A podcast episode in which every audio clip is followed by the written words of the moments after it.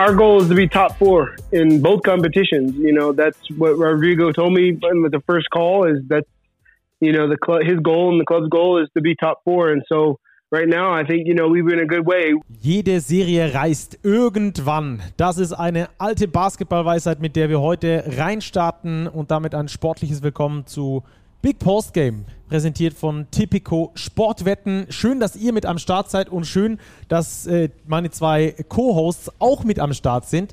Robert, den erreichen wir nämlich in der Schule. Grüße dich. Grüß dich, Stacki. Servus. Ich warne euch schon mal vor, es kann sein, dass ein akustisches Signal in ungefähr dreieinhalb Minuten ertönt.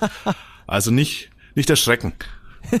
nicht erschrecken, wenn die Schulglocke klingelt. Ihr müsst nicht in die Pause, ihr dürft sitzen bleiben oder joggen oder wobei ihr auch immer seid und einfach weitermachen damit.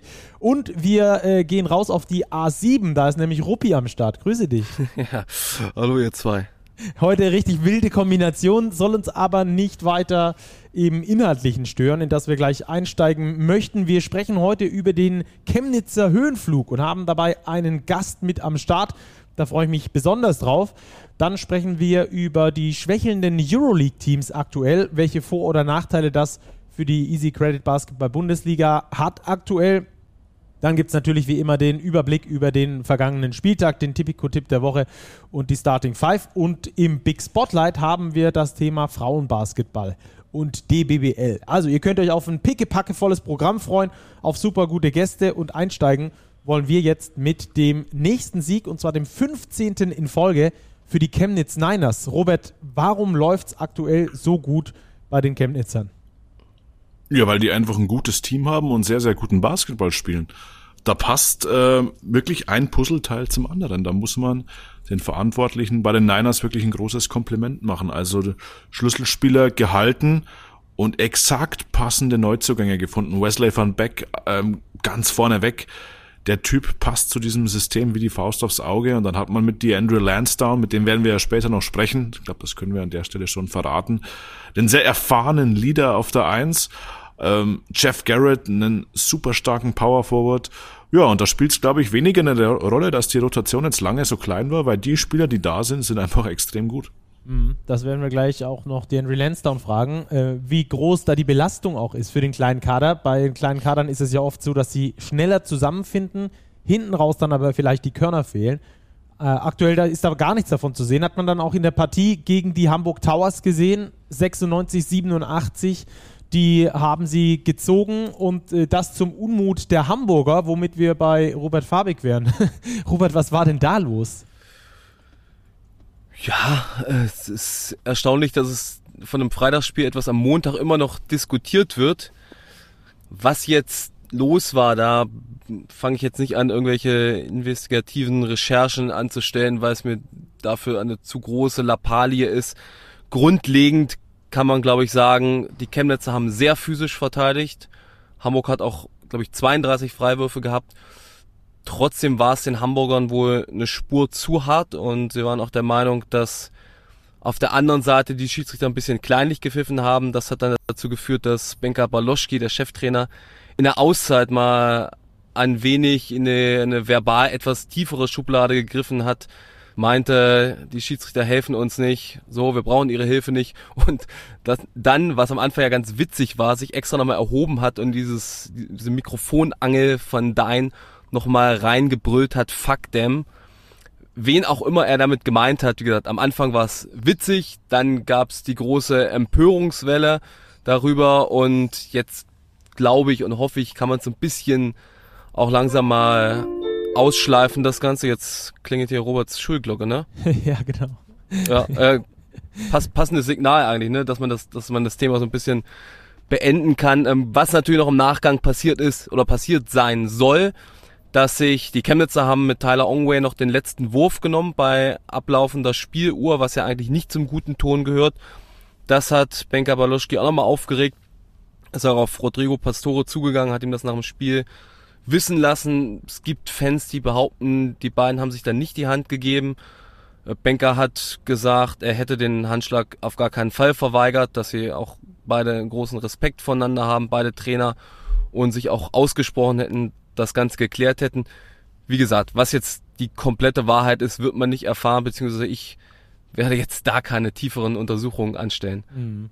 Äh, letzten Wurf bin ich übrigens ganz anderer Meinung wie du, vor allem hier bei uns in Europa. Es könnte ja tatsächlich, egal wie die Saisons noch verlaufen, wir sind keine Hellseher, dazu kommen, dass es einen direkten Vergleich gibt, um beispielsweise Playoffs, Play-ins oder sonst irgendwas und dass man dann da einen letzten Wurf noch nimmt, finde ich absolut gerechtfertigt, dass man das in der NBA nicht macht bei 82 Spielen, wo die direkten Vergleiche dann sowieso wegen der Anzahl der Spiele gar nicht zustande kommen. Völlig in Ordnung. Das, Pro das Problem war, glaube ich, wie es abgelaufen ist. Es war nämlich so, dass ja, also Chemnitz halb den Ball über die Mittellinie gedribbelt hat und alle haben abgeschaltet und sah offenkundig so aus, jetzt passiert nichts mehr, wir dribbeln den Ball auch, auch der Ongway selber stand da irgendwie so völlig gelangweilt an der Dreierlinie rum und keiner hat irgendwer was gemacht und dann steigt er nochmal hoch und rotzt das letzte Ding drauf. Das ist natürlich schon etwas fragwürdiger, aber grundsätzlich im Hinspiel in Europa kann ich schon nachvollziehen. Wenn das jetzt FC Bayern gegen Kreisheim im Hinspiel ist und die führen mit 35 Punkten, dann fände ich es albern, da noch den letzten Wurf zu nehmen. Ist eben immer eine Sache des Fingerspitzengefühls. Ja. Ähm, übrigens aber auch kein äh, ordentlicher Wurf mehr, den er da loskriegt. War jetzt nicht, dass er da irgendwie, sah für mich nach dem, was du gesagt hast, draufrotzen aus. Ähm, Ja, ja. Von daher geht das für mich in Ordnung. Naja, sei es drum.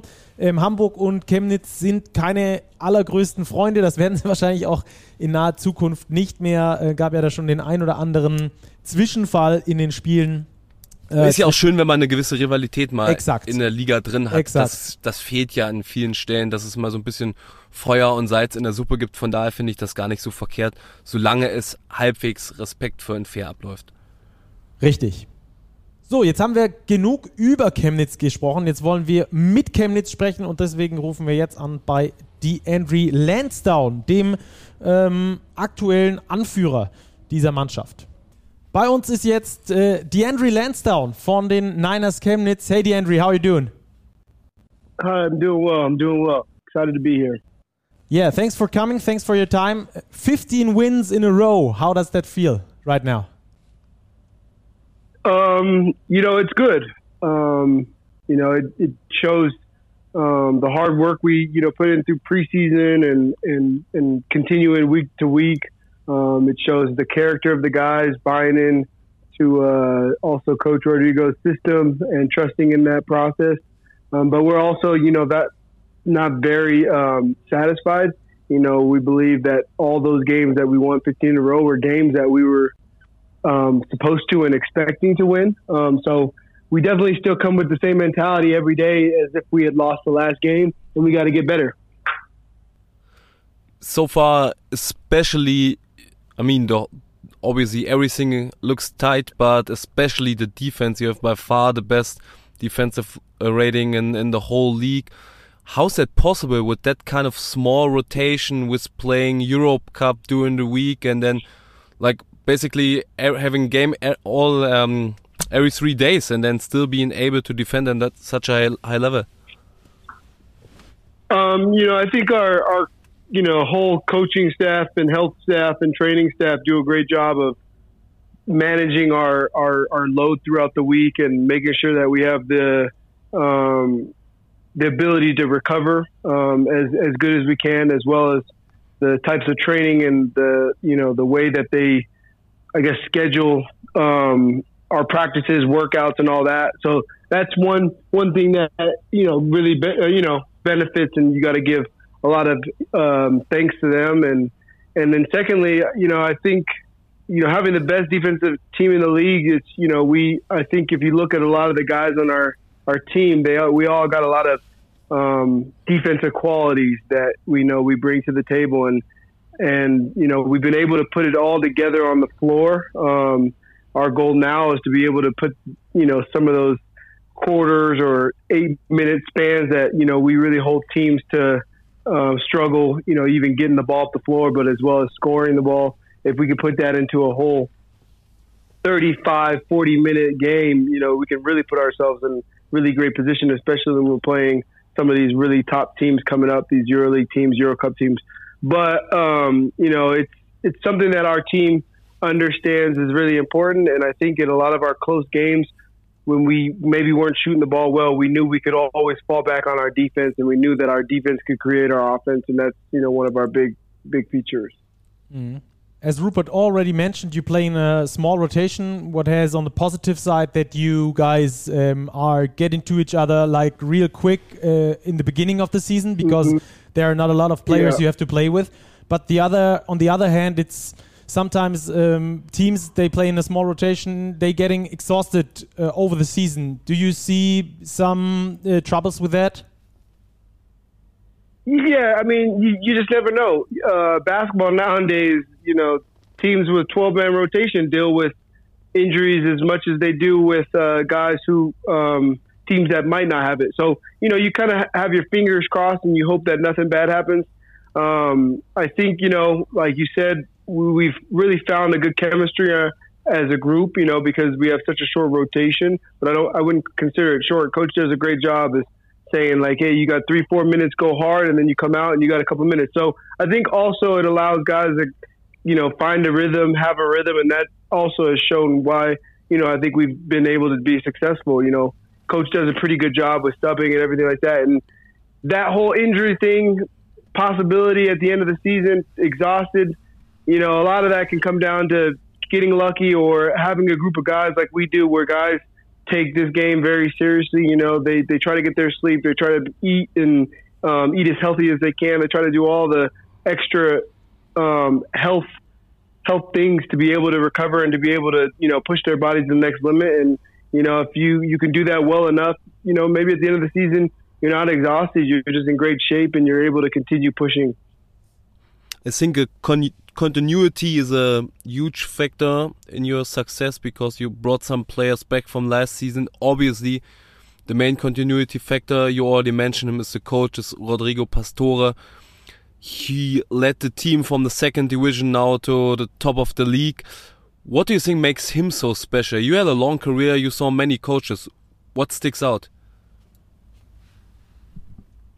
Um, yeah, I mean, the the group, the team, them bringing back, uh, you know, that core group of uh, guys, you know, Dom and and Kevin and Jonas. Um, I think that is something that um, some of us new guys we were able to come into something pretty easily, you know. Um, and I think you know they when they made this team, they they they looked to get a lot of guys with the same type of you know personalities in a way, same kind of drive, same kind of chip on their shoulder. Um, everybody here in this group has um, has always got to you know there's something to prove and still want more with their career and still want to go places. So I think that's you know one of our, our great features as a, as a group of and the kind of guys and we go in day to day to practice with coach and um, and so he doesn't have to really always remind us or push us or you know ask for extra from from the guys and I, I think from over my career you know with this group of guys and each practice and the kind of way that we work and push each other and try to help each other. But at the end of time, we're really good friends. We got a great chemistry. It's been a great thing for my, you know, for my career. And, you know, now it's like more of a veteran, you know, continuing every year to be more of a veteran and, and hearing these guys and talking to these guys and hearing the questions a lot of these guys ask. It's, you know, it's, it's uh, quite a good feeling, um, especially to be a part of a group where, it's a couple of veterans and you know a couple younger guys, and and we really blend well together in that sense.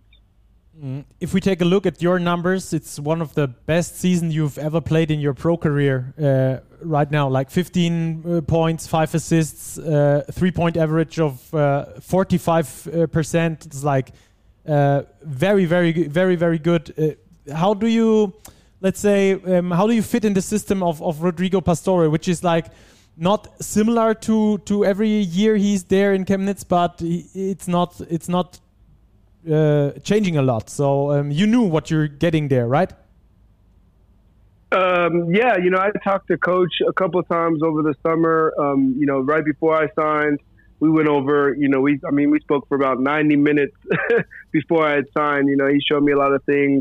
Um, I had done my past that he really wanted to, you know, me to bring into this team, and um, and you know, I I've always been a part of teams. I feel that it's about ball movement. Everybody, you know, playing basketball together, um, trying to play in that um, sense of basketball, and you know that's that's his style. And then when it comes to it, at the end of the day, we we basically circle it on our our board every day. It's about our our defensive activity, how physical we play defensively, and Um, and you know, and so that's something he, he's pushing me all the time is to to to lead by example um, defensively, and then just he allows my game to just um, be what it is. Um, he understands that um, you know I, I've been playing you know for quite a while, and you know he put me in this role with with the injury to uh, Keza uh, as being basically the um, the point guard, and um, so that's been such a, a fun transition into a point. Um, but you know, I've always had the mentality of I want to be able to uh, provide whatever this team needs to to be successful, and and, and you know, this year I've um, been able to get into a little bit new role. He reminds me still to always attack the basket, look look for my shot to be aggressive always, but you know, finding ways to get other guys involved, finding ways to put guys in the places that they can be as successful. Um, and it's great. You know, I think the communication between me, him, and the players has made um, it great. And at the end of the day, you know, some games are going to be tough, some games are going to go well, but at the end of the day, it's about this team being successful and us just enjoying basketball together. And that's what we've been able to do so far. So Dre, you came a long way from from becoming uh, until becoming the player you are right now, even the the plus minus leader in the BBL at the moment. But it wasn't always great. You have a crazy career story. I think some of the fans know it, but some are not familiar with your background story. So you started your pro career uh, with 26 years you were working before even working as like a bricklayer and, and some other jobs yeah. can, can, maybe can you lead us through what, what what happened after your college career and how did you become a pro in such a advanced age yeah i'll try to do it as quickly as possible. It is a long story. Oh we um, have time we have time. So yeah I, I, try to make it as short as possible. I, I try not to drag it. But no um so after college, you know, I actually um, had been in contact for the last two years of college with a guy who was an agent, the only person who had contacted me about playing at a professional level, and said, you know, you have the talent. We'll be in touch your senior year, and hopefully, you know, if things go in the right way, we can hopefully put you in a position to continue playing the game of basketball. And you know, my senior year came around, season ended. I had been in touch with this guy.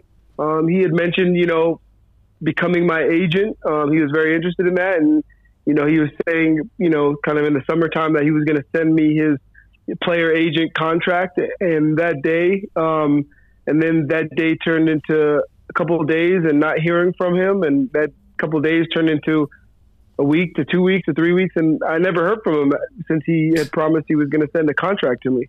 Um, so at that point, you know, I had some friends playing overseas. I had a guy, Lamar Morinya, who played, you know, second Pro B, Pro A um, throughout Germany, and he had told me at that moment, "Hey, just wait till Christmas. Sometimes, you know, there's around the November, December time, there can be some cuts, and maybe you can get over to Europe. So, you know, stay in shape, write everybody you can, you know, do whatever you can." So I, I wrote as many people I could. I stayed in shape, and you know, at some point, just nobody, you know, after the new year, nobody was contacting me about playing. So, you know, you, what you kind of got to do is you got to accept it. You kind of got to move on. You got to start your life. You got a good career. I got I wanted to go back to finish school, so I entered the real world. Put the shoes in the closet, and um, after about a year, um, I realized you know that not playing the game, not having that kind of just anything uh, around the game and the, what the game provided for me. I just really had no direction in life. Um, I didn't have a lot of motivation, kind of dealing with you know some downs, depression a little bit. Um, and so you know I decided I wanted to get back into playing the game. I was going to give it one more la- last shot, try to like you know take it take take a shot at trying to get somewhere. And I got lucky with going to Mexico, a little opportunity there. Um, and I took every opportunity and just tried to make the best of it. And I was able to get to Herten after after that short stint in Mexico um, Pro B Herten, and, and and you know I'm thankful for that. It got me to Europe. That was my goal. My goal was to come to Europe and play and try to just see where it took me and um, try to play with the, some of the best in the world um, outside of the NBA. Um, and and yeah, and now I'm here back in back in Germany again some years later.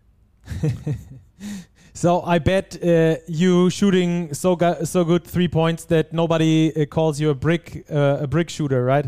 yeah, I, I, hope, I hope not. no, what no, I, no, I nobody is, does. is is even crazier that you were talking about uh, some depressions and that you couldn't find the motivation. Now you're complete opposite.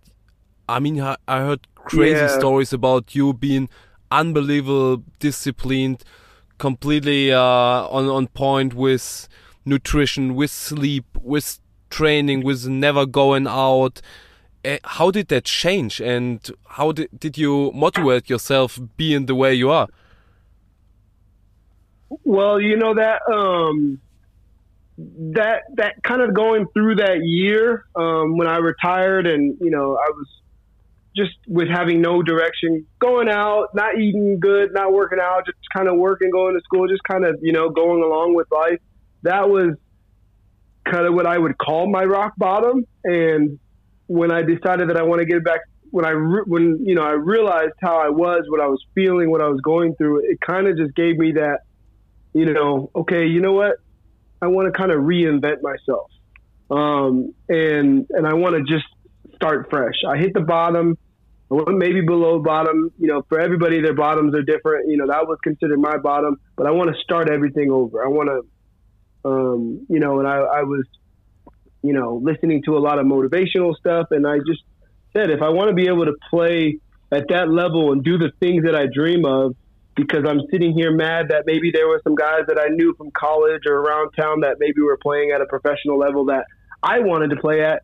I have to be able to do and be more. That was basically my motivation. I have to do what they're not willing to do, um, and even more. So for the you know, as I started from that time, from that day that I talked, sat down and had a talk with my parents about getting back into it, until now, you know, as I've gotten a little older now and I'm married, you know, Stacker, you can't, you know, you know, as a, having a wife and everything, she supports me and helps me in so many ways. In that way, where, you know, I have to, I, I do have to always remember that I do have a family, and and and so I can't just completely shut everything out like I used to when I was earlier in my career by myself. But it's something that I just made it. Um, I made it like second nature. I made it just part of my daily life. You know, eating, finding out what what is good for me, what is the right type of eating, what is the right type of food I should be putting in my body, what is the type right type of um, recovery, and just trying everything, seeing what worked, what didn't work, um, and not making it feel like I'm forcing it. Just finding enjoyment. You know, like a lot of people ask, you know, if you're eating vegan, uh, how do you enjoy some of the meals? Do you enjoy some of the meals that are, you're just eating because you know this is good for you? It's going to help you, you know, in the long run of basketball. And I said, I know this is good, and I've tricked my mind to just say this actually tastes good too. It's going to be good for me, and it tastes good now. Um, so, and and I know a lot of people look at me with all the things that I do, and they think that that it's crazy, but it's really just you know being so disciplined and just basically tricking your mind over and over and over until it just becomes natural. Like eating a salad every day, you know, waking up, getting, uh, you know, right now I'm I pretty much get almost eight to nine hours of sleep every single night, and I find it I find myself mad at myself if I get under eight hours, and that's it's probably shocking, but you know that's the kind of thing. I've made it almost a sickness to like you know put myself in the positions of every single day I could I'm, have the ability to be able to go into practice and give myself it all. But at the same time, I've also found a good balance where there are times where you need to you know see friends, you need to go out, you need to have fun, you need experience, you need to see the world, you need to go travel, um, and that's the kind of balance you have where is if you can turn off that switch every now and then when you turn that switch on you'll have a lot of energy and you'll be able to do all that you know a little bit easier. Um, so it's just something that you know I, I just tell guys at the beginning it's not easy. Don't overdo it. You can't go zero to 100 from the beginning. It's one small step. Find one thing to change the first thing i remember when i changed i got back into shape is i used to love having quesadillas late at night that was like my pre-sleep snack i cut out cheese and quesadilla I cut out cheese and tortillas for I think a year. I didn't eat any tortillas. And then that led to the next thing. Okay, I got that under control. So what's the next thing I can add once I got that under control? Mm. And and every single day it's you know, it's that kind of thing. Right now it's waking up at the same time and getting out and seeing sunlight and walking the dog, and people look at me crazy because I walk the dog in shorts and a short sleeve shirt, and it's almost oh, zero degrees out. um, and, and, then I come in and I take a cold shower, um, and I drink a big water, you know, big glass of water. That's my my new thing now is getting into like that daily thing every day and adding, you know, some journaling in, in the morning. It's just one thing at a time. Once you find that it becomes a habit, you can add something else, but you can't add too many things because then you get overwhelmed. So that's kind of what I've really, you know, kind of gone through, and I really tried to, you know, teach some of the people coming up that ask me a lot. It's just one thing at a time. Um, Google will tell you everything, and just try things. Nothing wrong with trying. Some things work for some people; they don't work for others. Mm. So, uh, would you say you have more talent or more worth ethic to come to the point you are right now as a pro player? I, I my, my my wife tells me so many things that she thinks she's shocked that when she asked me if I could beat LeBron James one on one, and I say mm, probably not. She's shocked that I say no because she doesn't believe it. She thinks I'm the greatest basketball player to ever walk the earth, which I love That's her for that. but you know, and, and it's hard because every day you go home and you have a bad game, and your wife thinks that you were a superstar. How can you? How can you? You know, how life how can life not be so great you know and i thank her for that. But i would say as i've gotten a little bit older um, i just the game is like they say it's just gotten it just slowed down for me. And i, I just see the game a little bit different. Um, athletically um, i'd like to say i'm the same which we're not. I'm, I'm not when i was 26 i just don't you know i don't recover the way i used to. But as as it comes to how how I physically feel when I'm playing on the court during a game, I feel almost the same as when I was 26. I feel like I can get to the rim, I can get by anybody, I can challenge any type of big man at the rim. I feel like I can, you know, get up there and rebound get some of the most athletic guys. So I, I do feel like I'm still as a, you know, pretty high as athleticism, but I do feel like when it comes to my mindset in the game of basketball, that every year I I just have seen so many different situations and gotten to play them at the game speed that they're just allowing me to become a better player. And this year, especially playing majority of point guard when I played a majority shooting guard my career, is really just allowing me to expand my game, um, see the game from a different perspective, and hopefully, you know, really actually make me a better player in the next few years. That I, you know, and that's another reason why I came here talking to coach is to kind of another reignite my career and put myself in the position, you know, to just do some great things as with as with a team and individually. Mm. As you're as you are so disciplined, um, is that one factor why you're playing for the fourth club in in Germany in your career? Because Germans are people say that Germans are really disciplined. And another thing my wife said, she knows the Germans follow the rules. They, you know, like to go book, buy the book with a lot of things. And that's exactly my personality. um, discipline, trying to follow the rules, you know, and, and I, and I, I, and that was one thing I always really appreciated when I first came here. Um, you know, about the German culture and everything like that. Uh, that that's something that I, I really do like a lot and it kind of fits my personality well. And, so I think I fit in pretty well here. Um, and of course, Germany is probably the most one of the close modernized, closest to the U.S. with how many things you guys have brought from the U.S. Um, into the German culture, and, and it makes us kind of feel a little bit more like home is here as well. So, could you imagine staying long term in Europe?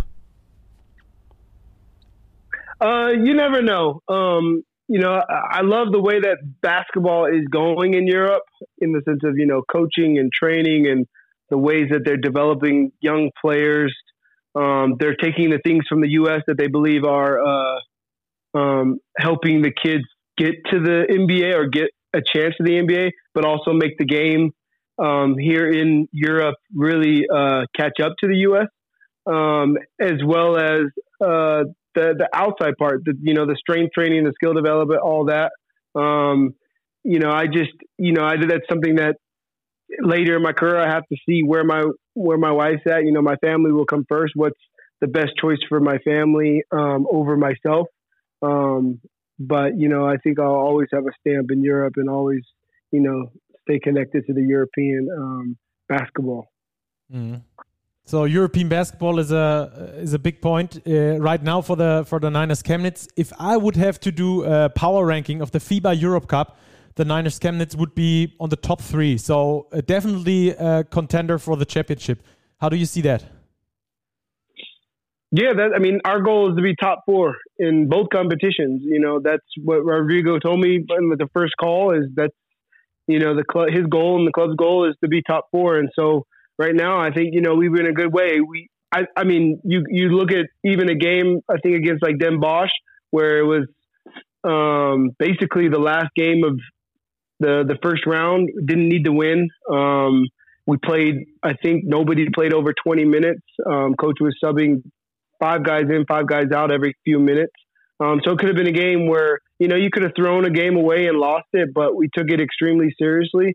Still won the game. I think we had a point where we were almost up by 30 still in a game that's a throwaway game or it didn't matter. It shows how serious we are, and it shows how serious we take this competition. Um, but we also understand that first round is over. Those teams are behind us, and we have a whole new group with a whole new, uh, with a, a, a different level of basketball um, and it's going to be a challenge. And if we really want to be able to get through these ones, we're going to have to uh, be very prepared, very prepared, especially some of the road games in some pretty hostile uh, environments. Mm-hmm. Thanks for coming and stay healthy. Yeah, no problem. Thanks a lot. Good luck for the rest of the season. You guys have a good one. Thanks a lot. Talk to you guys later. So, das also das Gespräch mit DeAndre Lansdowne, der Höhenflug der Niners Chemnitz damit ausführlich behandelt und damit wollen wir dann auch übergehen zum nächsten Thema und zwar dem, dass die Euroleague-Teams aktuell in der BBL ein wenig schwächeln. Beide, also Alba Berlin und der FC Bayern Basketball, stehen nach neun Spieltagen mit sechs Siegen und drei Niederlagen da über Alba und äh, das Spiel gegen Ludwigsburg wollen wir jetzt äh, etwas ausführlicher sprechen, um dann drauf zu kommen, ob das jetzt ein Vorteil für die BBL ist oder ein Nachteil. Da gehen die Na Meinungen nämlich sehr auseinander, die ich über Social Media erfragt habe. Habe da sehr viel Rückmeldung bekommen. Vielen Dank da an jeden Einzelnen. Wir werden auch noch ein paar Meinungen mit hier in den Podcast aufnehmen an der Stelle, ähm, die von außen kamen. Insgesamt lass uns mal anfangen mit den Berlinern. Die verlieren in Ludwigsburg Robert mit 79 zu 87 und das nach der historischen Pleite gegen den MBC am vergangenen Wochenende und der Niederlage gegen Real Madrid unter der Woche. Ähm, das ist erstmal keine so richtig gute Nachricht da, oder? Für die, für, für die Berliner. Nee, war vor allem die fünfte Niederlage schon in Serie jetzt für Alba Berlin. Klar muss man anführen, dass erneut Sterling Brown und Matt Thomas verletzt gefehlt haben. Luis Olindi mit einer Gehirnerschütterung, meine ich, auch äh, außer Gefecht gesetzt. Justin Bean hat aus familiären Gründen gefehlt. Also da fehlen schon viele Spieler, was natürlich nicht zuträglich ist in diesem engen Spielplan. Daher kannst du ohne Frage in Ludwigsburg, die wirklich gut drauf sind, die MHP-Riesen verlieren ich finde die Art und Weise eher diskutabel. Aber Berlin hat 23 Ballverluste, wirft nur 4 von 12 von außen, auch aus dem Zweierbereich nur bedingt effizient. Und ja, das Restprogramm, beziehungsweise die nächsten Spiele, die, es wird knüppeldick für Alba Berlin. Die spielen jetzt während der Woche ähm, in Belgrad gegen Maccabi, am kommenden Wochenende das BBL-Duell gegen Bayern München und dann geht's gegen Chalgiris Kaunas und Anadolu Efes in der Euroleague. Das sind im Endeffekt jetzt vier Euroleague-Spiele. Eins läuft unter dem Deckmantel der BBL, die da jetzt in Folge kommen. Und da läufst du natürlich schon Gefahr, jetzt so eine Niederlagenserie äh, zu starten oder diese fortzuführen. Und danach kommt eben dieses ungemein wichtige Pokalspiel beim MBC. Und mit denen hat man ja noch eine Rechnung offen. Und da spätestens muss der Schalter wieder umgelegt werden. Eigentlich schon früher.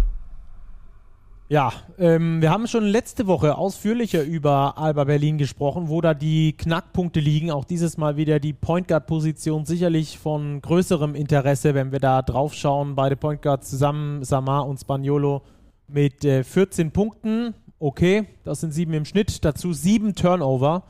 Ähm, wir haben es schon mehrfach behandelt. Da wäre ein möglicherweise erfahrenerer Point Guard, der die beiden mal an die Hand nehmen kann, vor allem seine Mannschaft auch an die Hand nehmen kann.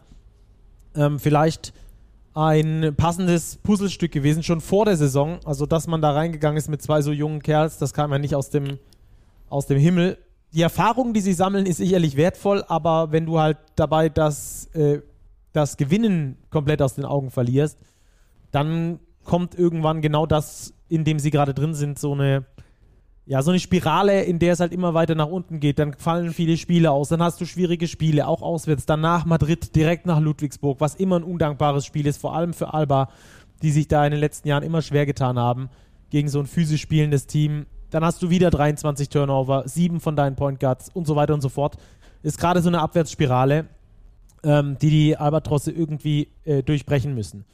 Ähm, wie gesagt, wir haben das schon letzte Woche behandelt. Wenn ihr da einen tieferen Einblick haben möchtet, dann geht gerne nochmal in die Folge davor rein und hört euch das nochmal an, wo wir die Probleme bei Alba Berlin sehen und wo der Lösungsansatz sein könnte. Aber äh, ich will eine viel größere oder eine, eine darüberstehende Diskussion gerne mit euch äh, führen, vor allem mit dir, Rupi, und mit dir, Robert. Ähm, tut das der Liga gut, also ist das ein Vorteil für die Easy Credit Basketball Bundesliga, wenn die Euroleague-Teams schwächeln? Ein Grund könnte sein, dass die Ausgeglichenheit der Liga sie attraktiv macht. Oder ist es vor, aus eurer Sicht eher von Nachteil, weil eben der internationale Ruf der Basketball-Bundesliga auch sehr stark damit zusammenhängt, wie die Euroleague-Teams abschneiden in der Euroleague, aber auch natürlich in der BBL. Welche, welche, welchem Lager gehört ihr da an? Robert, fang du mal an ich tue mich schwer, das als Vor- oder Nachteil zu sehen. Ich glaube, dass es in der Natur der Sache liegt mit diesen Spielplänen, die teilweise wahnsinnig sind mit diesen Doppelspieltagen und dann musst du eben nach Ludwigsburg beispielsweise, da verlierst du mal die Spiele. Die Bayern haben dreimal auswärts verloren, haben sich jetzt zweimal sehr seriös präsentiert, haben Ludwigsburg geschlagen, haben jetzt auch in Fechter gewonnen. Wenn wir beim Serien beenden werden bei unserem Folgentitel. Ähm, Alba Berlin hingegen, ja, verliert halt jetzt ihre Spiele und ich glaube, man muss einfach auch mal ins europäische Ausland blicken. Mit Ausnahme der Ligen, wo die Euroleague-Teams massiv dominant sind, vor allem in Griechenland. Natürlich ist da Panathinaikos mit 8-0 Erster und Olympiakos mit einer Niederlage Zweiter. Aber wenn wir nach Spanien blicken, ähm, Barcelona dreimal verloren. Valencia dreimal verloren. Baskonia fünfmal schon verloren in der Liga. Nur Real Madrid marschiert da vorne weg. Ähm, in der italienischen Liga Mailand irgendwo im Mittelfeld auch schon drei oder vier Niederlagen gesammelt. Wenn du Probleme hast innerhalb deines Teams und dann diese Belastung mit diesem Spielplan dazukommt, passiert es automatisch, ähm, dass Niederlagen kommen. Wir sehen es ganz selten, dass ein Euroleague-Team national durchmarschiert. Da geht es vor allem darum, kurz vor den Playoffs die Form aufzubauen. Von daher glaube ich, ist es für eine Liga an sich, wenn du mich nach einer Meinung fragst, doch positiv, weil du einfach mal andere Teams oben hast, du hast eine Spannung in der Liga, es wird um Platz 1, 2, 3, 4 wirklich eng zugehen und ich glaube, das ist so für den Alltag in einer Liga doch sehr wertvoll. Ruppi, wie ist dein Take dazu? Oh, ich weiß gar nicht, ob ich da noch so viel dazu sagen kann, weil ich das ziemlich ähnlich sehe wie Robert ich würde es auch weder als Vor- oder Nachteil oder gut oder schlecht bezeichnen.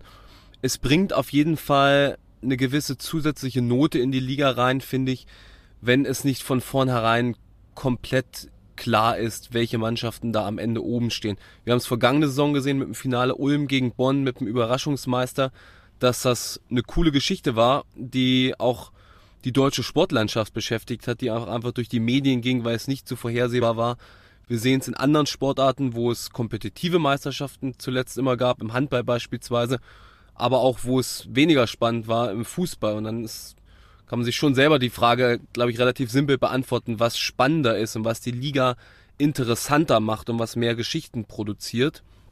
Von daher finde ich es grundsätzlich nicht verkehrt. Und man sieht auch für die mittleren und kleineren Standorte, man hat eine Chance, wenn man gut arbeitet. Also finanziell sind München und Berlin natürlich bei weitem enteilt, aber sportlich besteht die Möglichkeit, wenn die Konstellation passt, da auch ein bisschen was rauszuholen. Und wir sehen jetzt oben, Ulm und Chemnitz haben sich jeweils schon um zwei Siege abgesetzt auf beide Teams nach neun Spieltagen. Ich finde es eine, eine angenehme Entwicklung für die Liga, um die Liga spannender zu machen. Natürlich ist es vielleicht im großen Ganzen für die beiden Euroleague-Teams nicht so angenehm und macht die nicht so attraktiv im internationalen Vergleich. auch was das Spielerrecruiting betrifft, äh, was vielleicht auch Sponsoren betrifft, was die Kompetitivität dann in der Euroleague auch in kommenden Jahren angeht, wenn man dann eben sieht, okay, die Vereine spielen zwar Euroleague mit, haben aber schon Probleme in ihren Ligen. So, was sagt das tatsächlich über die Liga aus? Was sagt das über die beiden Clubs aus? Aber ich kann dem jetzt nichts extrem Negatives abgewinnen, weil wenn wir schon von vornherein wüssten, die beiden Teams gehen da durch mit 32-2 oder 31-1, 34-0, äh, ja, dann können wir uns eigentlich reguläre Saison und Finale sparen und schauen dann so ein bisschen, wer zieht ins Halbfinale ein und das ist dann die spannendste Frage des Ganzen. Mm, ja, ich kann mich auch daran erinnern, dass wir lange und oft darüber gesprochen haben, dass dann klar ist, dass Alba gegen Bayern im Finale ist und wie das dann ausgeht und, und ähm, wenn sie nicht äh, sich irgendwie davor aus Versehen noch treffen in den Playoffs, weil einer Zweiter und einer Dritter wird oder irgendwie so ähnlich. Ähm, ich verstehe eure Punkte und bin da äh, zu großen Teilen bei euch, habe aber natürlich auch, wie gesagt, sehr viel Rückmeldung über Social Media ähm, bekommen und da ist es dann natürlich irgendwie auch äh, sinnreich, ähm, auch auf diese Geschichten mal drauf zu gucken. Also wenn wir uns da, Ruppi, zum Beispiel einen Kommentar anhören von, ähm, wo ist er denn? Hier, Mr. Moto hatte mir zum Beispiel geschrieben, der Stellenwert der BBL sinkt damit. Ähm, und auch Sebastian hat uns geschrieben, starke Euroleague-Teams machen die Liga attraktiver und heben, das, heben die Qualität der Liga hoch. Ähm, das ist natürlich dann das andere Thema, dass du diese Zugpferde nicht ganz so äh, hast, richtig?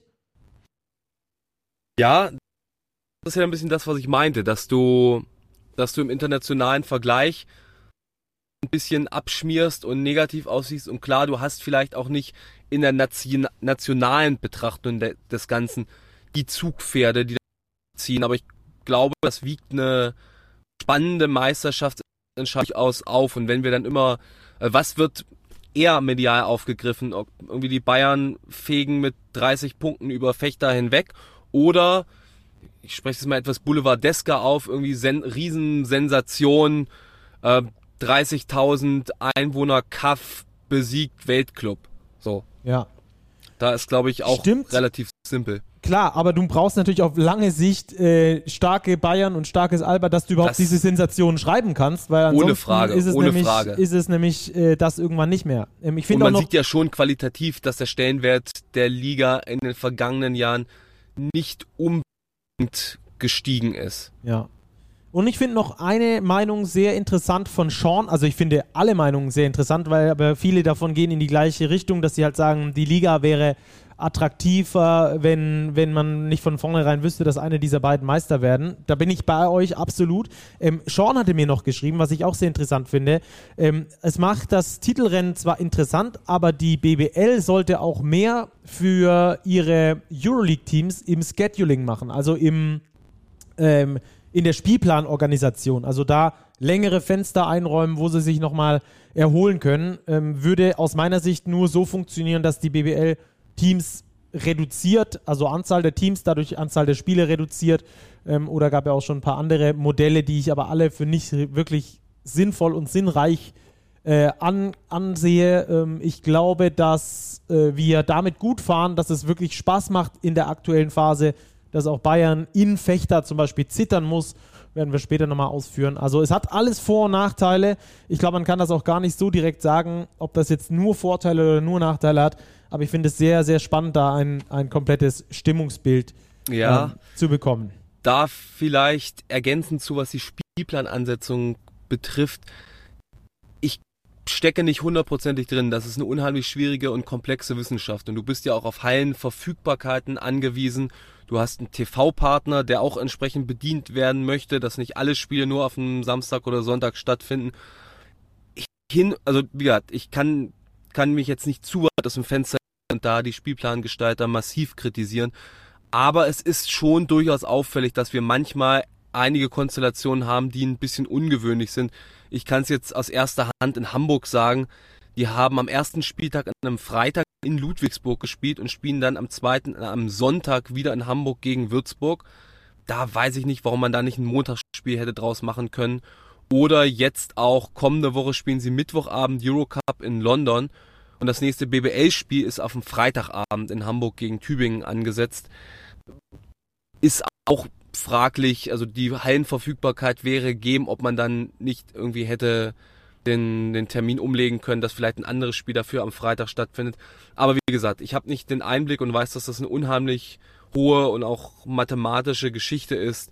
Von daher will ich mich nicht zu deutlich positionieren, aber manchmal sieht es schon tatsächlich etwas seltsam aus. Mhm. Okay, das also dazu. Ähm, die Liga profitiert und gleichzeitig profitiert sie nicht davon, dass die Euroleague-Teams schwächeln. Es macht auf jeden Fall sehr viel mehr Spannung für alle die, die die BBL regelmäßig verfolgen. So wie wir. So, damit sind wir dann jetzt auch bei unserem kleinen Werbeblock angekommen. Hier ist für euch der Tipico-Tipp der Woche. Vergangene Woche ging unser Tipp nicht so richtig auf, Robert. Da haben wir auf die Bayern, beziehungsweise haben wir auf Fechter gegen Bayern getippt. Hat knapp nicht gereicht. Vier Punkte. Ja, war knapp, aber hat nicht gereicht. Daher unser aktueller Kontostand 111,70 Euro. So ist es. Ähm, Ruppi, Robert, habt ihr Vorschläge fürs kommende Wochenende? Ja, Top-Spiel. Machen wir eine Top-Wette draus, oder? Im, im, ganz fies gesagt, ist es eigentlich das Topspiel? Aktuell? Berlin-Bayern? Gute, gute Frage. Wäre argumentativ, glaube ich, in beide Richtungen vieles möglich. Also von den. Es von sind den auf jeden Fall die beiden Schwergewichte im deutschen Basketball. Genau. ja. Tabellarisch ist es ein Verfolgerduell, aber auf dem Papier sind das natürlich zwei Euroleague-Teams, die da aufeinandertreffen und ich glaube vor allem mit dem Hintergrund der wirklich sportlich schwierigen Lage aktuell bei Alba Berlin ähm, ein sehr, sehr interessantes Duell am nächsten Wochenende in der Easy Credit BBL. Ja, ich glaube, also wenn wir da Alba gegen Bayern dann gehen, ähm, bin ich, wenn ich so aus dem Bauch raus was sagen müsste, wäre ich bei den Bayern als Sieger, weil die aktuell ein bisschen besser drauf sind, auch diese taffen Spiele beispielsweise in Villeurbanne gewonnen haben. Ähm, bei den Berlinern diese fünf Niederlagen in Folge, das knuspert, glaube ich, schon richtig am Selbstbewusstsein. Also ich wäre bei einem Tipp auf die Bayern mit dabei. Jemand Gehe ich mit. gegen Stimmen? Gehe ich auch mit. Ähm, die Bayern in Berlin traditionell hoch motiviert und ich glaube, da können wir unseren Tipp auf die Bayern setzen. Also, ich würde sagen, Zehner auf die Bayern äh, im aktuellen Zustand ähm, ist unser Tipico-Tipp der Woche. Seid ihr d'accord? D'accord. So wird's gemacht. Super. 18 plus. Erlaubt nach Whitelist. Suchtrisiko. Hilfe unter bovai.de. Das war also der Tipico-Tipp der Woche, den wir für euch hatten. Jetzt geht's rein in den Überblick über den Spieltag. Two-Minute-Drill und wir starten mit Ulm gegen ein stark verbessertes Kreilsheim, Robert. Ja, stark verbessertes Kreilsheim. Ähm, offensiv sah das schon ganz gut aus. Am Ende langt's dann doch nicht gegen den deutschen Meister. Man könnte auch sagen, Ulm ist nur so hoch gesprungen, wie es musste. Ich glaube, beide Seiten haben die Punkte für sich. Unterm Strich hat Ulm einfach deutlich mehr Qualität im Kader als die Hakro Merlins und daher gewinnen sie das Ding auch 94, 87. Ähm, was da ein Travian Williamson, Juan Nunez, ein LJ Figueroa und auch in diesem Spiel den Karim Jallo einfach geleistet haben, war schon aller Ehren wert und Ulm, ja, an der Tabellenspitze dieses Mal von Saisonbeginn weg. Bamberg gewinnt gegen Braunschweig 92 zu 78. Zach Copeland Topscorer mit 27 Punkten. Spielentscheidend war das dritte Viertel, das die Bamberger mit 26 zu 15 gewinnen. Bei den Basketballlöwen Braunschweig läuft es aktuell nicht so richtig gut. Der einzige Sieg aus den letzten Spielen war gegen die Bayern und auch in diesem Spiel haben sie es nicht geschafft, äh, sich da ähm, insoweit rein zu grinden, dass, der's, dass es am Schluss zum Sieg gereicht hat. Wie gesagt, dieses dritte Viertel mit 26 zu 15 ausschlaggebend. 14 Punkte Niederlage gegen die Bamberg Baskets. Das tut doppelt weh, weil das eine Mannschaft sein könnte, die auch in der Endabrechnung in der Nähe steht. Ähm, auch fürs Rückspiel dann schon mal eine dicke Hypothek. Also die Bamberg Baskets gewinnen gegen die Basketball-Löwen Braunschweig. Ich schaue noch ganz kurz für euch, zum wievielten Mal die Bamberg Baskets gewinnen. Zum dritten Mal. Die Basketball-Löwen ebenfalls mit drei Siegen aktuell. Ruppi, nächste Begegnung Rostock gegen Göttingen. Begegnung zweier Europe Cup Teams, die Rostocker ja unter der Woche ganz komisch als einer der besten Gruppen zweiten schwachsinnige Regelung finde mal. Abseits davon nicht weitergekommen in die Zwischenrunde. Göttinger schon als Sieger. Und Und jetzt sind sie relativ schnell wieder aufeinander getroffen. Rostock setzt sich durch, 96, 92. Göttingen eine Zeit lang vorn gewesen, das Ding wieder nicht nach Hause gebracht. Erstaunlicherweise haben sie es mal nicht in die Verlängerung diesmal gebracht, sondern schon vorher verloren. Rostock ist eine ziemlich deutliche Derek Austin und Sherez Goodwin Show. Momentan vor allem Austin eigentlich gefühlt jedes Abstand der Topscorer, jetzt aber auch Goodwin ganz stark, 19-14. Die Göttinger mit der nächsten Niederlage bleiben Vorletzter, nur ganz knapp vor Kreisheim, weil sie den direkten Vergleich gewonnen haben. Da hat der Trainer Olivier Foucault jetzt auch schon mal relativ deutliche Worte folgen lassen nach dem Spiel, dass es immer dasselbe sei, immer die gleichen Fehler, die man jetzt mal abstellen müsste. Hier mal ein dummer Turnover, da eine verpasste defensive Sequenz und ja, es waren auch wieder blöde Lapsi in der Verteidigung, die am Ende mit ausschlaggebend waren. Göttingen gestattet auch wieder fast 50% Wurfquote. Also das ist die große Baustelle und da glaube ich so Gedanken über den Lead Guard machen, ob man einen Tausch vornimmt oder zumindest eine Ergänzung, sofern das finanziell möglich ist.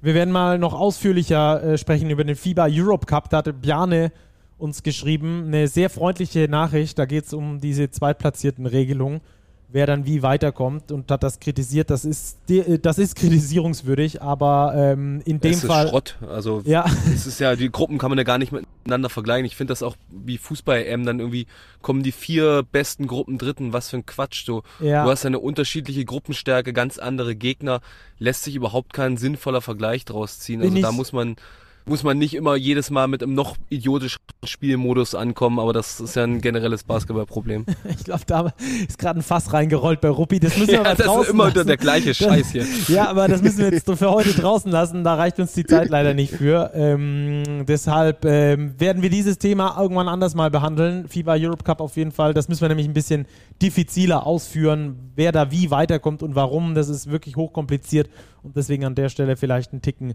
äh, zu lang. Deswegen weiter mit Fechter gegen Bayern. Robert. Ja, wir haben es vorher schon angedeutet. Die Siegesserie zu Hause von Rasta Fechter ist gerissen. Es gab nicht Heimsieg Nummer 30 in Folge, denn Bayern gewinnt 85, 82. Ja, vor allem dank zweier starker Leistungen von Carson Edwards einerseits und Devin Booker auf der anderen Seite. Das war auch der Gameplan der Bayern. Man hat das früh gemerkt. Ähm, sie wollten ihre physische Überlegenheit unter dem Korb benutzen, auch wenn Serge Ibaka nicht dabei war, haben das in Person von Devin Booker vor allem getan. Fechter viel auf den Wurf von außen vertraut. Hat lange gut funktioniert, dann hatten sie so eine kleine Delle am Schluss noch mal rangekommen. Aber die Bayern hatten dann in der Crunch-Time in Person von Edwards die passenden Antworten und sichern sich so den sechsten Saisonsieg. Ja, die äh, Tigers Tübingen holen den ersten Heimsieg in dieser Saison, also auch da eine Serie gerissen, allerdings im positiven Sinne für den Aufsteiger, gewinnen gegen Oldenburg mit 93, 84, neun Punkte Vorsprung. Bei den Oldenburgern haben gleich fünf Spieler verletzt gefehlt äh, und das hat man dann an allen Ecken und Enden gemerkt, auch wenn sich Weezy Russell da dagegen gestemmt hat mit 20 Punkten in fast 36 Minuten Einsatzzeit. Auch Lukas Wank übrigens über 35 gespielt. Ähm, am Schluss hat es für die Oldenburger nicht gereicht, weil die Tübinger den zweiten Sieg in Folge holen, weil sie wie gegen Braunschweig einfach physischer agieren, da sind, härter sind als noch zu Beginn der Saison. Das ist sehr gut zu sehen, auch bei den äh, Tübingern, der ein oder andere, der gefehlt hat. Insgesamt aber gewinnen die Tübinger dieses Ding gegen Oldenburg am Schluss verdient mit 93-84. Ich glaube trotzdem nicht, dass man sich an irgendeiner Weise Sorgen um Oldenburg machen muss. Da müssen alle wieder fit werden. Da muss das wieder ein bisschen besser funktionieren und dann sind die wieder da. Die Tübinger holen aber den dritten Saisonsieg. Das ist sehr wichtig für die Tigers, die damit aus den Abstiegsplätzen sich verabschieden und damit schon zwei Siege mehr als Göttingen und Kreilsheim haben und am kommenden Wochenende gegen die Hakro Merlins Kreilsheim spielen. Also da noch einen vierten Sieg beziehungsweise einen dritten Sieg zwischen die beiden kriegen könnten, plus den direkten Vergleich. Das wäre schon ein echter Big Point für den Aufsteiger. Das also der Alles Überblick. nur, weil wir sie im Power Ranking am Platz 18 gesetzt haben, ne? Ja, richtig, richtig. Das war nochmal die zusätzliche Motivation. Das war also der Überblick über den über dem Spieltag äh, im Two-Minute-Drill und dann haben wir jetzt noch die Starting Five für euch, die, weil wir, wir müssen das hier ganz kurz sagen an dieser Stelle, wir sind Mittwochmittags unterwegs, Mittwochnachmittag. Montag. Mittwoch, Montag. Oh, Stacki, ey. Montagnachmittag unterwegs. Aus terminlichen Gründen können wir das Montagsspiel nicht mitnehmen. Also MBC gegen Würzburg fällt deswegen im Two-Minute-Drill raus. Und auch in der Starting Five haben wir da aktuell keinen der beiden drin, kann sich aber noch ändern. Also sollte noch einer irgendwie eine krasse Leistung bringen, werdet ihr das auf Social Media sehen. Das ist also die vorläufige Starting Five des Spieltages. Deswegen hört es hier nochmal. Hier ist für euch die Big Starting Five. Also Starting Five, Robert, let's go. Point Guard Gianni Otto aus Tübingen. Sechs Punkte, aber zwölf Assists aufgelegt. Career High beim Sieg gegen Oldenburg. Das verdient sich in jedem Fall eine Nominierung. Auf der 2 Zach Copeland, Topscorer von den Bamberg Baskets. 27 Punkte wieder aufgelegt beim Sieg gegen Braunschweig von der Bank kommend. Der scheint sich wohnt zu fühlen in seiner Rolle als Bankspieler, der dann später erst Impulse setzt. Auf der 3 gehen wir mit Karim Jallo, 26 Punkte aufgelegt beim Sieg der Ulmer. Auf der 4 Devin Booker, 17 und 7, Schlüsselspieler für die Bayern beim Sieg in Fechter. Und Rupi hat's angedeutet, Chavez Goodwin von den Rostock Seawolves, 19 und 14, Monster Double-Double. Er ist der unter Vorbehalt Starter auf der Center-Position in der Starting Five der Woche.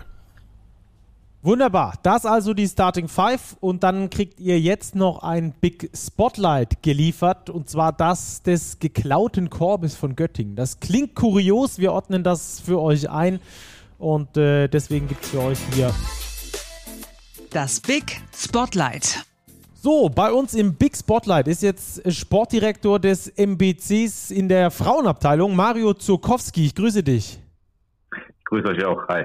Hi Mario. Wir wollen heute natürlich mit dir über den geklauten Korb von Göttingen sprechen. Ähm, wir fassen das mal ganz kurz zusammen. Erstes Viertel, ihr macht einen Korb, der zählt auch, ähm, zumindest auf der Anzeigetafel. Wenige Sekunden später verschwindet dieser Korb.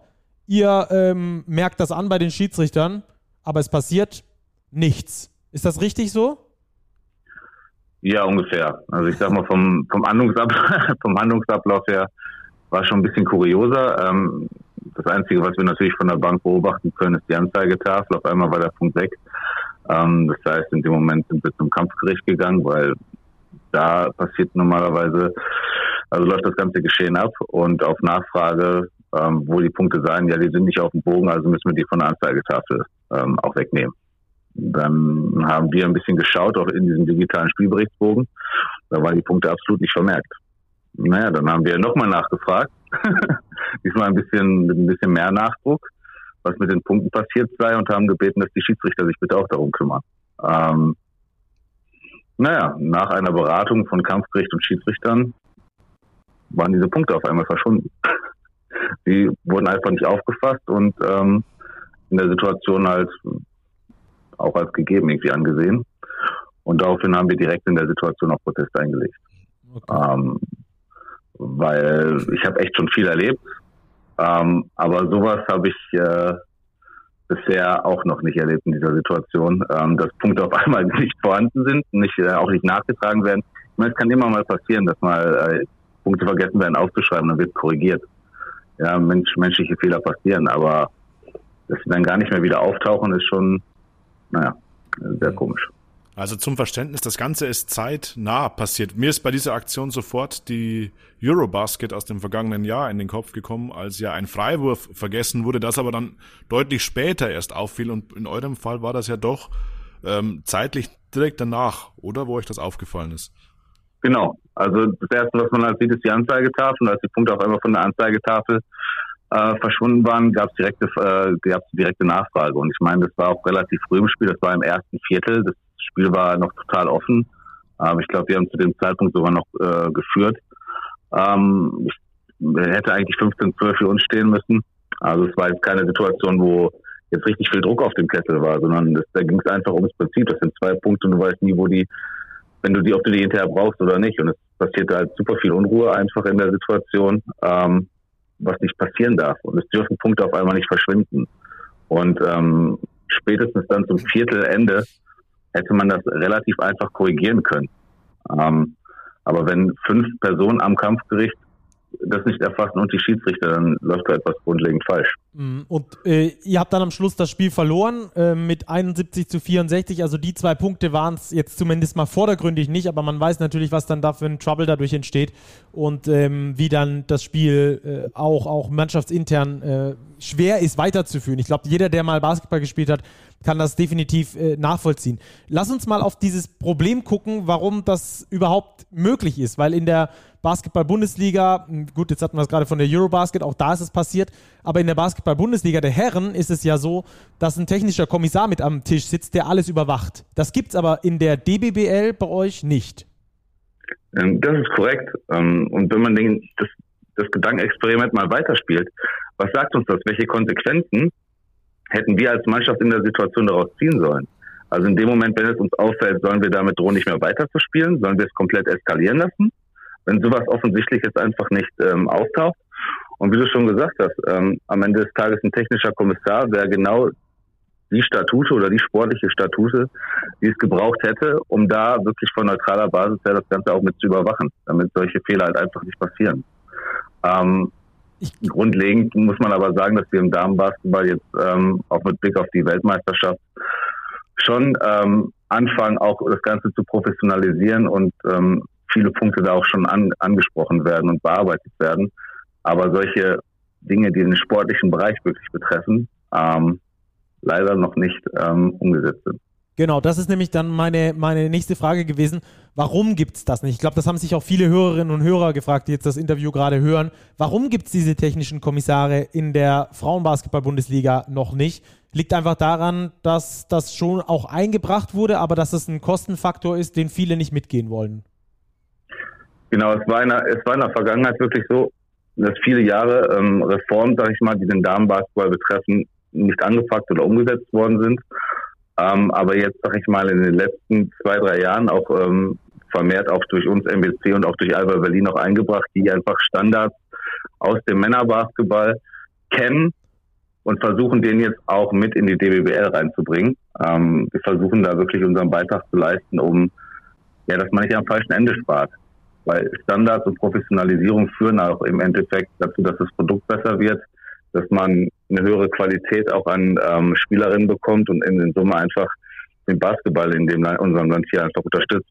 Mhm. Da muss es ja dann äh, schlussendlich auch hingehen, weil natürlich auch guter Nachwuchs äh, produziert werden muss, weil, weil professionelle Strukturen dazu führen, dass man natürlich bessere auch äh, bessere deutsche Spielerinnen ausbildet, um dann für die Nationalmannschaft da auch Nachschub zu haben, die ja aktuell sehr gut funktioniert. Äh, wenn wir fragen, Quo Vadis äh, deutscher Basketball im Frauenbereich aktuell, zwei Jahre vor der Basketball-WM, was würdest du sagen?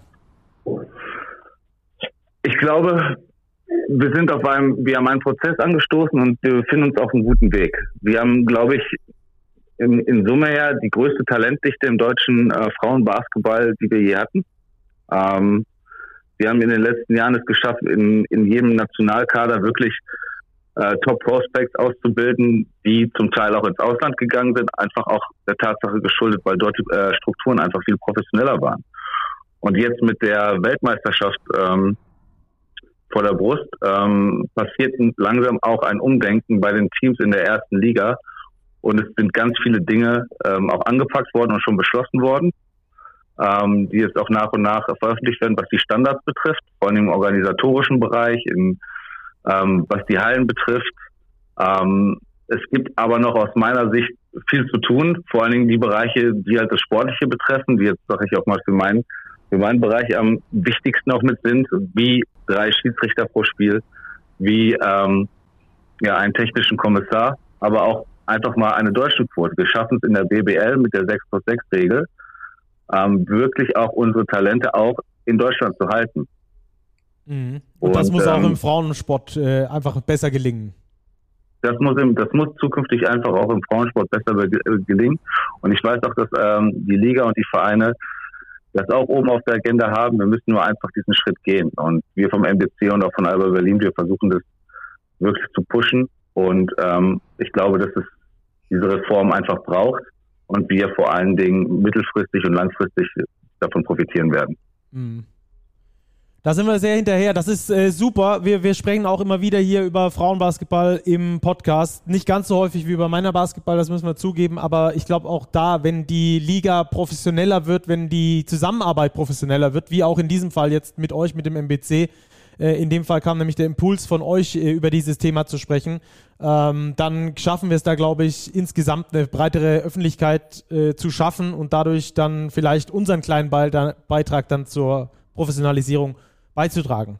Ähm, vielen Dank auf jeden Fall, dass du bei uns warst, Mario. Wir drücken die Daumen, dass es da mit dem Protest äh, klappt, äh, dass es dann ja, sportlich fair einfach gewertet wird und für eure restliche Saison natürlich auch alles Gute.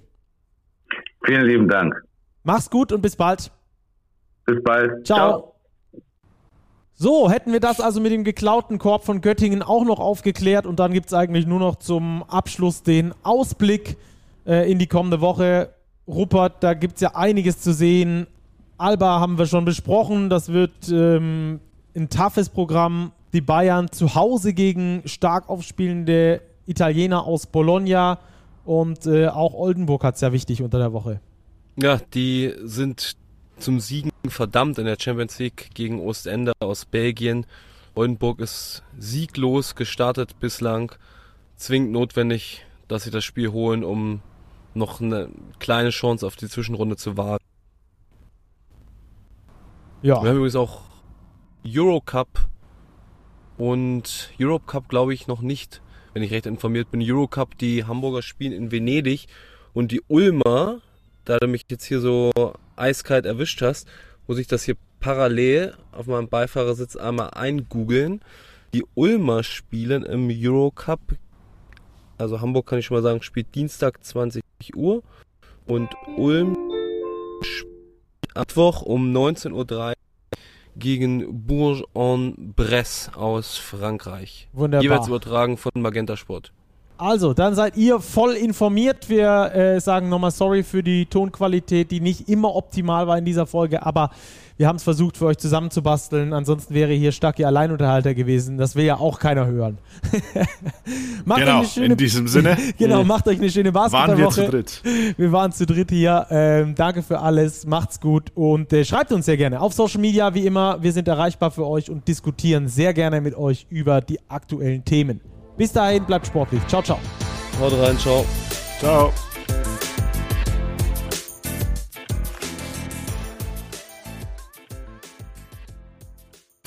Diese Sendung wurde präsentiert von Tipico Sportwetten.